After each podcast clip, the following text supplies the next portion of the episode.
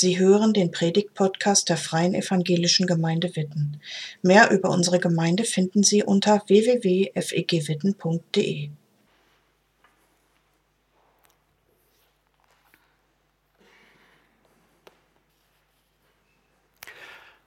Wir beten noch einmal miteinander. O Jesus, wie gut ist das, dass wir vor dir sein dürfen. Jede und jeder Einzelne jetzt hier mit all dem, was wir mitbringen. Schönes und Schweres, Schuld, Fehler, Freude und Dank. Du siehst all das, was wir vielleicht voreinander verbergen. Und du nimmst uns an. Dafür danken wir dir von ganzem Herzen. Und ich bitte dich, dass du jetzt Herzen, unsere Herzen öffnest für dein Reden, dass deine Worte, deine lebendigen, lebensschaffenden Worte zwischen allen menschlichen Worten hörbar werden. Amen. Ein Leben mit Kindern wird nie langweilig. Einige lachen, kennen das aus ihren eigenen Familien. Ich finde das immer wieder bemerkenswert, wenn ich meine beiden Töchter beobachte und wie die eine etwas tut oder sagt und die andere reagiert. Nicht so, wie ich das jetzt gerade gesagt habe, in dieser Geschwindigkeit, sondern dass das so geht, Aktion, Reaktion, zack. Ja, da kommt das Echo so schnell, dass ich als Vater gar nicht dazwischen komme. Ich gebe euch ein Beispiel, ist noch gar nicht so lange her, passiert bei meinen Eltern, also als die beiden bei den Großeltern waren. Da nimmt die Kleine der Großen ein Playmobil-Prospekt weg, der der Kleinen gehörte. Und zack, haut die Kleine der Großen auf den Kopf. Da war richtig Stimmung in der Bude, könnt ihr euch vorstellen. Jetzt geht es bei Otterbachs nicht immer so zu. Ja, also nicht, einige schon erleichtert, genau, da wird sich nur geprügelt und gezankt. Nicht nur, aber eben auch. Und ähm, gucke hier rum und ich sehe ja eine ganze Reihe von Leuten, die Eltern sind, die das vielleicht auch so ähnlich schon mal erlebt haben. Warum erzähle ich das? Weil es heute um das Thema geht, Leben im Einflussbereich Gottes, barmherzig. Barmherzig. Wir fragen in dieser Serie, wie geht das eigentlich im Reich Gottes zu? Und das Reich Gottes ist so ein, irgendwie ein schwieriger Ausdruck. Wir haben uns gefragt, was, wie könnten wir es umschreiben? Wir könnten es umschreiben mit, das ist der Bereich, in dem Gott wirkt, in dem Gott Einfluss nimmt. Und wir fragen, wie ist da die Atmosphäre? Wie geht es dazu? Wie ist Gott? Und wie wirkt sich das auf die Menschen aus, die sich diesem Einflussbereich aussetzen? Barmherzig also. Äh, Nochmal kurz zurück zu dem Echo, was ich bei meinen Töchtern erleben kann, was ihr vielleicht auch kennt. Also erinnert euch, Aktion, Reaktion, zack, das Echo kommt sofort. Bei uns Erwachsenen, so sage ich das jetzt mal hier, wo wir unter uns sind, verläuft das mit den Echos ja meistens ein bisschen anders. Es gibt natürlich auch erwachsene Menschen, die sich schlagen, das ist mir klar, aber ich würde sagen, das ist dann doch eher die Minderheit. Aber das gibt es ja, dass jemand uns etwas wegnimmt. Es muss gar nicht was Materielles sein. Jemand kann uns ja auch Ansehen wegnehmen. Oder jemand tut uns etwas an mit Worten oder mit Taten. Jemand unterlässt etwas uns gegenüber oder schädigt uns auf irgendeine andere Weise, verletzt uns, wird an uns schuldig. Das Echo von uns Erwachsenen läuft in aller Regel ein bisschen anders ab als bei Kindern. Unser Echo kommt dann meistens viel leiser, vielleicht hinterhältiger, durchdachter, subtiler. Da redet die eine nicht mehr mit dem anderen. Sehr bewusst nicht. Schweigen ist ja eine mächtige Waffe in menschlichen Beziehungen. Da geht einer dem anderen aus dem Weg und macht das auch sichtbar und deutlich. Oder es könnte auch sein, dass ich mal schlecht über jemand anderen rede. Und ich kann ja schlecht über andere Menschen reden und ich muss nicht mal die Unwahrheit sagen. Ich kann ja die Wahrheit über andere Menschen sagen, wie es ist und kann Menschen damit schlecht machen. Menschliches Echo könnte auch sein, dass ich anderen ihre Schuld, ihre Verfehlungen an mir oder an einer Institution, an einer Gemeinde nachtrage. Manchmal jahrelang. Und dann kann ich das immer wieder hervorholen. Als ein Echo auf irgendwas, was schon ganz lange zurückliegt, kann ich es immer wieder hervorholen und sagen, damals hast du ja. Damals habt ihr ja. Leben in Gottes Einflussreich barmherzig. Das ist unser Thema. Und das ist kein Thema aus dem Jahr 2023, sondern es ist ein Thema auch von vor 2000 Jahren schon. Petrus hatte eine Frage an Jesus und Jesus hat ihm geantwortet und ein Gleichnis erzählt aus Matthäus 18 und das hört ihr jetzt und könnt es hier vorne auch mitlesen. Matthäus 18 ab Vers 21. Da wandte sich Petrus an Jesus und fragte ihn, Herr, wenn mein Bruder oder meine Schwester mir Unrecht tut, wie oft soll ich ihnen vergeben? Bis zu siebenmal? Jesus antwortete, nicht nur siebenmal. Ich sage dir, bis zu 77 Mal. Jesus fuhr fort. Das Himmelreich gleicht einem König, der mit den Verwaltern seiner Güter abrechnen wollte. Gleich zu Beginn wurde einer zu ihm gebracht, der ihm 10.000 Talente Silber schuldete. Er konnte ihm nichts davon zurückzahlen. Da befahl der König, er soll als Sklave verkauft werden. Ebenso seine Frau und seine Kinder verkauft auch seinen ganzen Besitz dann kann wenigstens ein Teil zurückbezahlt werden. Der Mann fiel auf die Knie und flehte den König an, hab Geduld mit mir, ich werde dir alles zurückzahlen. Da bekam der Herr Mitleid mit dem Mann. Er gab ihn frei und er ließ ihm die Schulden. Der Mann ging hinaus und trat, traf dort einen anderen Verwalter. Dieser schuldete ihm 100 Silberstücke. Er packte ihn an der Kehle, würgte ihn und sagte, bezahl deine Schulden. Der andere fiel vor ihm auf die Knie und flehte ihn an. Hab Geduld mit mir, ich werde es dir zurückzahlen. Aber das wollte der Mann nicht. Im Gegenteil, er ging weg und ließ seinen Mitverwalter ins Gefängnis werfen. Dort sollte er bleiben, bis seine Schulden bezahlt waren. Als die übrigen Verwalter davon erfuhren, waren sie empört. Sie gingen zum König und berichteten ihm alles. Da ließ der Herr seinen Verwalter zu sich kommen. Er sagte zu ihm, du boshafter Mensch, Deine ganzen Schulden habe ich dir erlassen, weil du mich darum gebeten hast. Und du, hättest du nicht auch Erbarmen mit dem anderen Verwalter haben müssen, so wie ich es mit dir hatte? Voller Zorn übergab er ihn den Folterknechten, bis seine Schulden bezahlt waren. So wird mein Vater im Himmel auch euch behandeln, wenn ihr eurem Bruder oder eurer Schwester nicht von Herzen vergebt.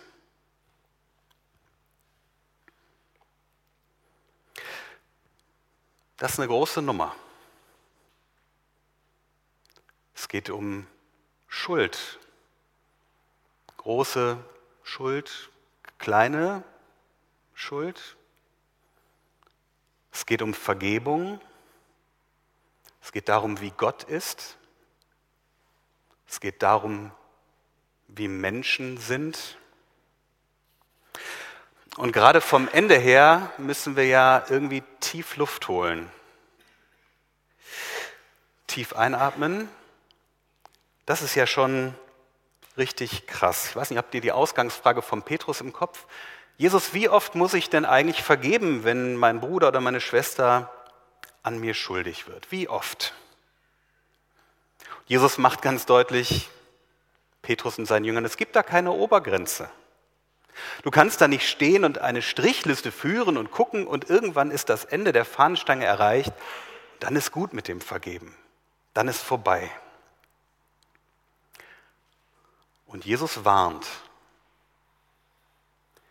Jesus warnt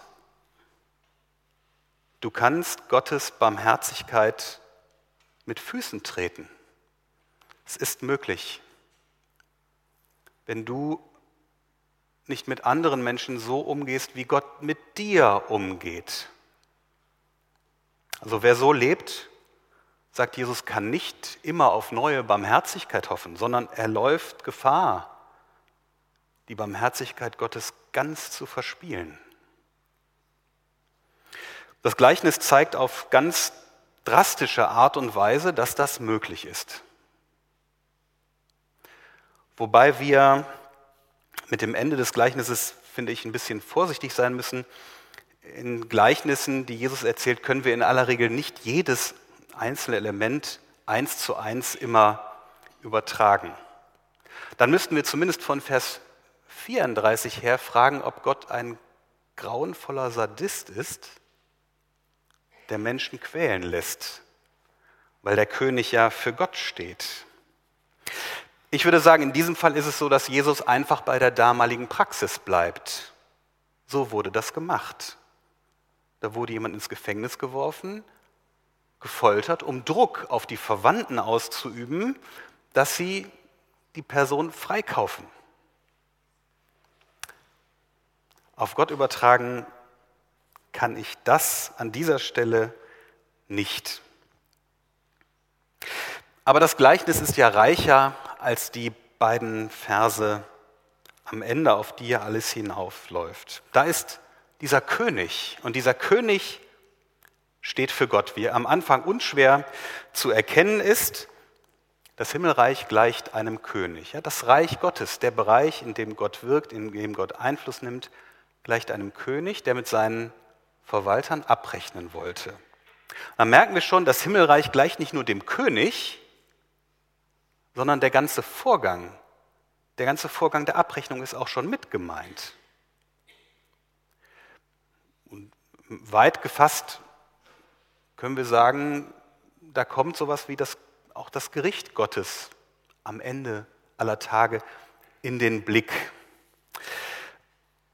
Und wenn wir das merken, dann können wir eben hier nicht nur über Gott sprechen, der als der König dargestellt wird, sondern wir können dann gar nicht aus der Distanz da drauf schauen und sagen, mal gucken, was uns da erzählt wird, sondern da wird deutlich, wir sind mit gemeint.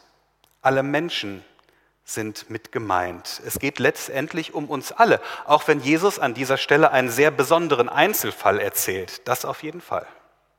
Da ist also dieser Mensch, der eine Schuldenlast trägt, die er nie und nimmer zurückzahlen kann. Die er übersteigt alle Erwartungen. Das ist die Rede von 10.000 Talenten.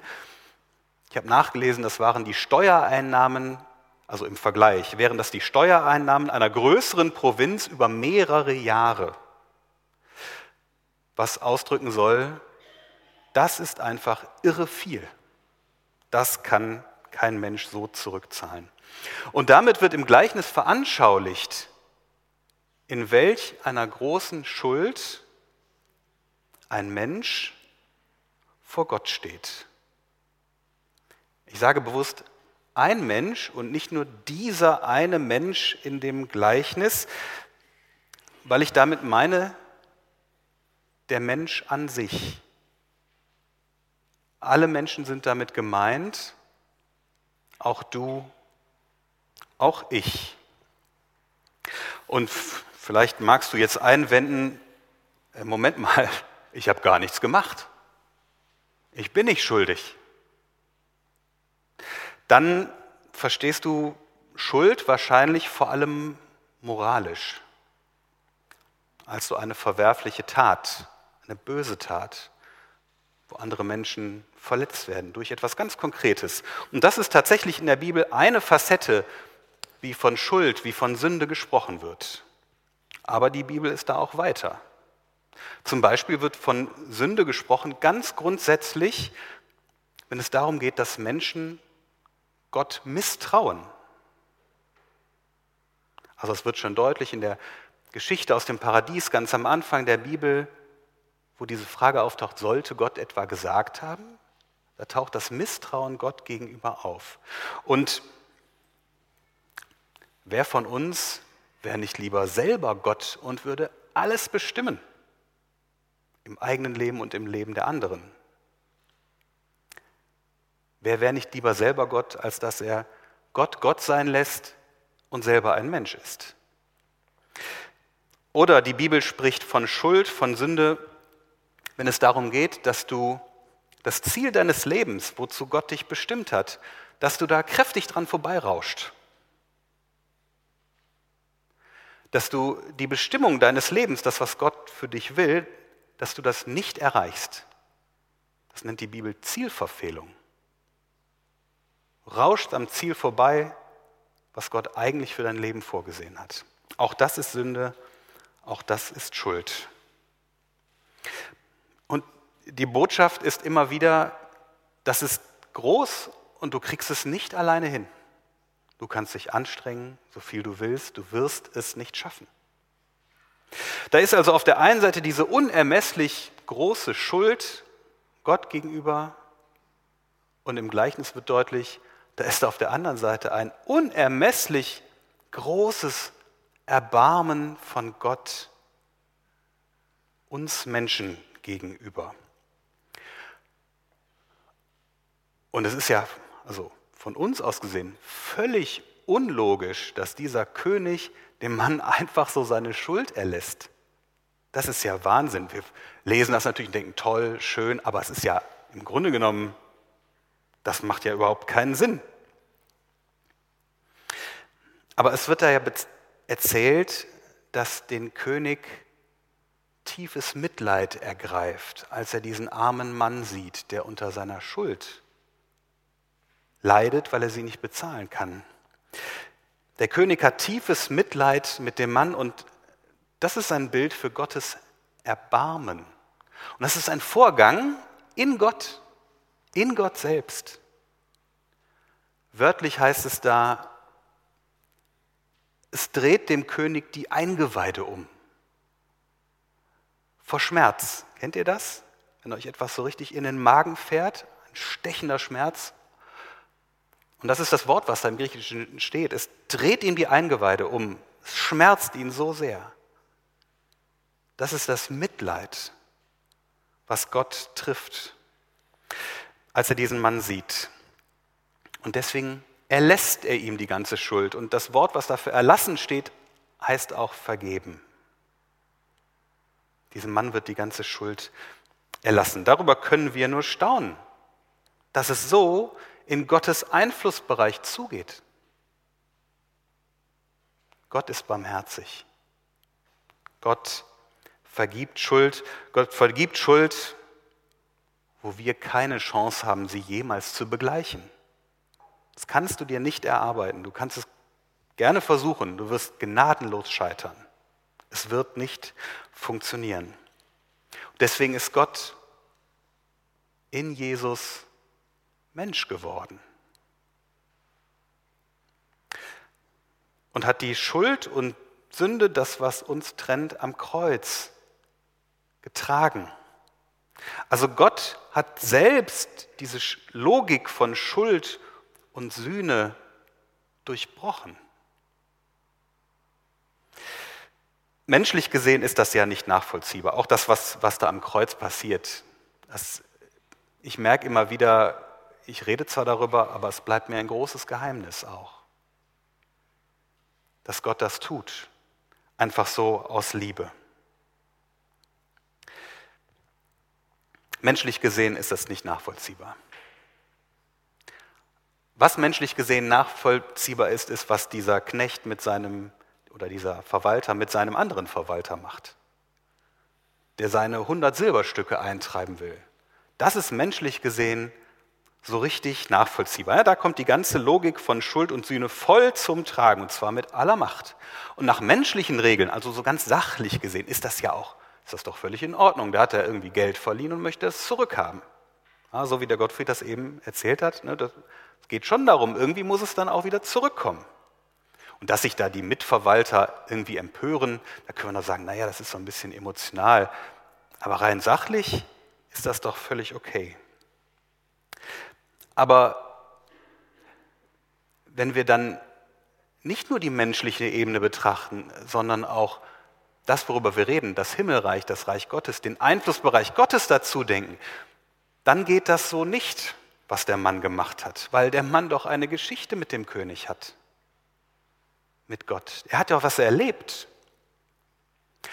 Und was er erlebt hat, wenn es real war, wenn es echt war, dann hätte sich das auswirken müssen in seine Umgebung hinein, in seine Familie, sein Zuhause, seinen Beruf, zu seinen Verwandten, seinen Freunden, seinen Nachbarn. Aber dieser Mann reagierte nach dem Echo-Prinzip, wie du mir, so ich dir. Ist auch ein Echo-Prinzip, ne? wie du mir, so ich dir. Es kommt sofort zurück. Und das ist, finde ich, es ging mir gestern Abend durch den Kopf, als ich die Nachrichten geschaut habe, das ist das, was wir auch in Israel sehen. Wie du mir, so ich dir. Wir können mit diesem Gleichnis nicht die Situation in Israel erklären und auch nicht lösen. Darum geht es mir auch gar nicht. Aber ich habe gemerkt, wie mich das schmerzt, dass ich sehe, was den Menschen in Israel angetan wird. Und gleichzeitig höre und lese ich, dass dann auf der anderen Seite gesagt wird, und das werden wir rächen, vielfach. Und wir werden es zurückzahlen. Und dann schmerzt mich, was auf der anderen Seite auch wieder passiert. Wie du mir, so ich dir. Das ist alles zu komplex, um das hier mal eben so abzuhandeln, aber dieses Wie du mir, so ich dir, irgendwie kommt man damit ja dann doch nicht weiter. Du bist an mir schuldig geworden, also treibe ich ein von dir mit aller Macht, schlage zu, wie dieser Mitverwalter. Und der hätte anders leben können. Er hätte auch ein Echo sein können auf die Liebe des Königs, die ihm da entgegengekommen ist, was er mit dem König erlebt hatte da hätte er ja auch ein Echo drauf sein können und das weiterleben können. Ich habe letzte Woche einen schönen Vergleich gelesen, um das mit der Vergebung nochmal anschaulicher zu machen. Vergebung ist so etwas wie die Luft in unseren Lungen. Also nehmt einen tiefen Atemzug. Okay, die Luft hier drin ist jetzt nicht mehr ganz so frisch. Wenn wir frische Luft einatmen, ja, dann tut uns das gut. Wir brauchen Luft, um zu leben. Aber Platz in unserer Lunge für neue Luft gibt es nur, wenn wir den vorhergehenden Atemzug auch wieder ausatmen. Wer allerdings darauf besteht, die Luft nur einzuatmen, und nicht auch wieder ausatmet, er wird daran ersticken. Probiert es nicht aus. Wenn wir von dieser körperlichen Ebene mal auf, auf eine geistliche Ebene kommen, dann würden wir vielleicht, könnten wir vielleicht vom Herzen sprechen. Also ich meine jetzt nicht die Pumpe, ja, sondern eher die, wenn wir sagen unser Herz, wenn wir so etwas meinen wie eine emotionale, eine geistliche Instanz in uns auch, wenn unser Herz offen dafür ist, dass Gott uns vergibt, dann ist es auch offen dafür, anderen Menschen zu vergeben. Wenn aber unser Herz verschlossen ist und hart ist, zu ist, geschlossen, anderen Menschen Vergebung zu gewähren, dann ist es auch verschlossen für die Vergebung, die uns von Gott entgegenkommt. Anderen zu vergeben ist nach dem Gleichnis von Jesus eigentlich eine Selbstverständlichkeit. Wenn wir uns bewusst machen, wie sehr wir selbst von der Vergebung leben, die uns, die uns von Gott entgegenkommt. Wenn wir selbst davon leben, wie barmherzig Gott mit uns ist und uns vergibt. Vielleicht denkst du jetzt, ja, das klingt alles ganz schön einfach. Was soll denn das dann jetzt konkret für mein Leben bedeuten? Muss ich dann jetzt alles über mich ergehen lassen? Immer schön barmherzig sein? Dann ist alles gut. Naja, es bedeutet auf jeden Fall nicht, dass du von jetzt an alles runterschlucken musst, was andere Menschen dir antun. So nach dem Motto, Schwamm drüber. Ja? Vergeben und vergessen. Macht ja nichts. Jesus hat da so ein Gleichnis gesagt und da will ich mich jetzt dran halten. Also so ist es ja nicht. Anderen Menschen zu vergeben, wenn es tatsächlich um konkrete Schuld geht, das bedeutet ja, dass man sich miteinander auseinandersetzt. Das ist ja eben keine Sache von Schwamm drüber, ist ja egal. Wahrscheinlich kommt es sogar dazu, dass du jemanden anderen konfrontieren musst mit konkreter Schuld oder dass jemand dich konfrontiert und sagt, was du da mir angetan hast. Diese Konfrontation ist wichtig, die gehört dazu, aber sie darf eben nicht als Rache geschehen, um jetzt dem anderen einen auszuwischen, um ihm so richtig mal einen drüber zu geben, sondern das Ziel ist, als Ziel muss immer sein, sich mit anderen Menschen zu versöhnen und zu vergeben nicht Rache zu nehmen. Und das wäre doch dann, das wäre doch dann ein Leben als ein Echo oder ein Leben im Echo auf die Liebe, die uns von Gott entgegenkommt, die uns von Gott immer entgegenkommt, bevor wir irgendetwas tun können, etwas sagen können. Eine Liebe, die immer am Anfang steht. Aus dieser Liebe leben wir, aus dieser Liebe lebst du diese göttliche Liebe, die dich sieht, diese göttliche Liebe, die dich trägt, diese göttliche Liebe, die dich freispricht aus Liebe.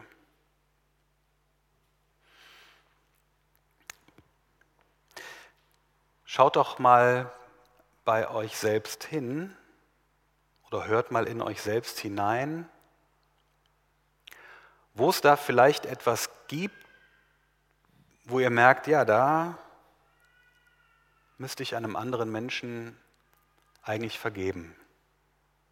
Da ist noch etwas, das ist nicht vergeben, das ist nicht geklärt. Wo ist etwas, wo, wo konkrete Schuld zwischen dir und jemandem steht? Und ich weiß von mir, meistens muss ich da gar nicht so lange überlegen. Also Geschichten, wo ich verletzt wurde, die habe ich in aller Regel sehr schnell präsent. Die kann ich mir gut merken. Wenn ihr was entdeckt bei euch, dann macht euch auf den Weg und versucht es zu klären. Sucht das Gespräch. Und ich weiß, dass das herausfordernd ist, jemanden um Vergebung zu bitten oder zu sagen, ich bitte dich um Entschuldigung für das, was ich da getan habe. Das ist richtig herausfordernd. Und wenn ihr merkt, ihr schafft das alleine nicht, dann sucht euch Hilfe. Fragt jemanden, den ihr vertraut. Kannst du mit mir kommen? Ich möchte jemanden um Vergebung bitten. Lasst es nicht einfach so auf sich beruhen, weil das tut es nicht. Also das ist richtig herausfordernd. Deswegen hört doch am Ende nochmal noch mal als eine Zusage. Wenn du Gott vertraust, wenn du in seinem Einflussbereich lebst, dich seinem Einflussbereich aussetzt, dann bist du dazu bestimmt, nicht mehr ein Echo auf die Bosheiten zu sein, die dir entgegenkommen, von wem und wann auch immer.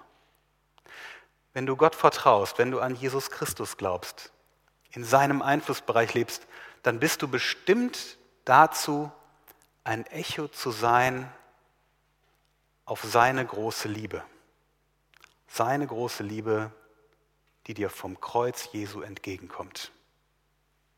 Amen. Danke fürs Zuhören. Sie wünschen sich jemanden, der ein offenes Herz und Ohr für Sie hat? Wir haben ein Team von Seelsorgern, das sich freut, für Sie da zu sein und vermitteln Ihnen gerne einen Kontakt. Anruf genügt unter Witten 93726.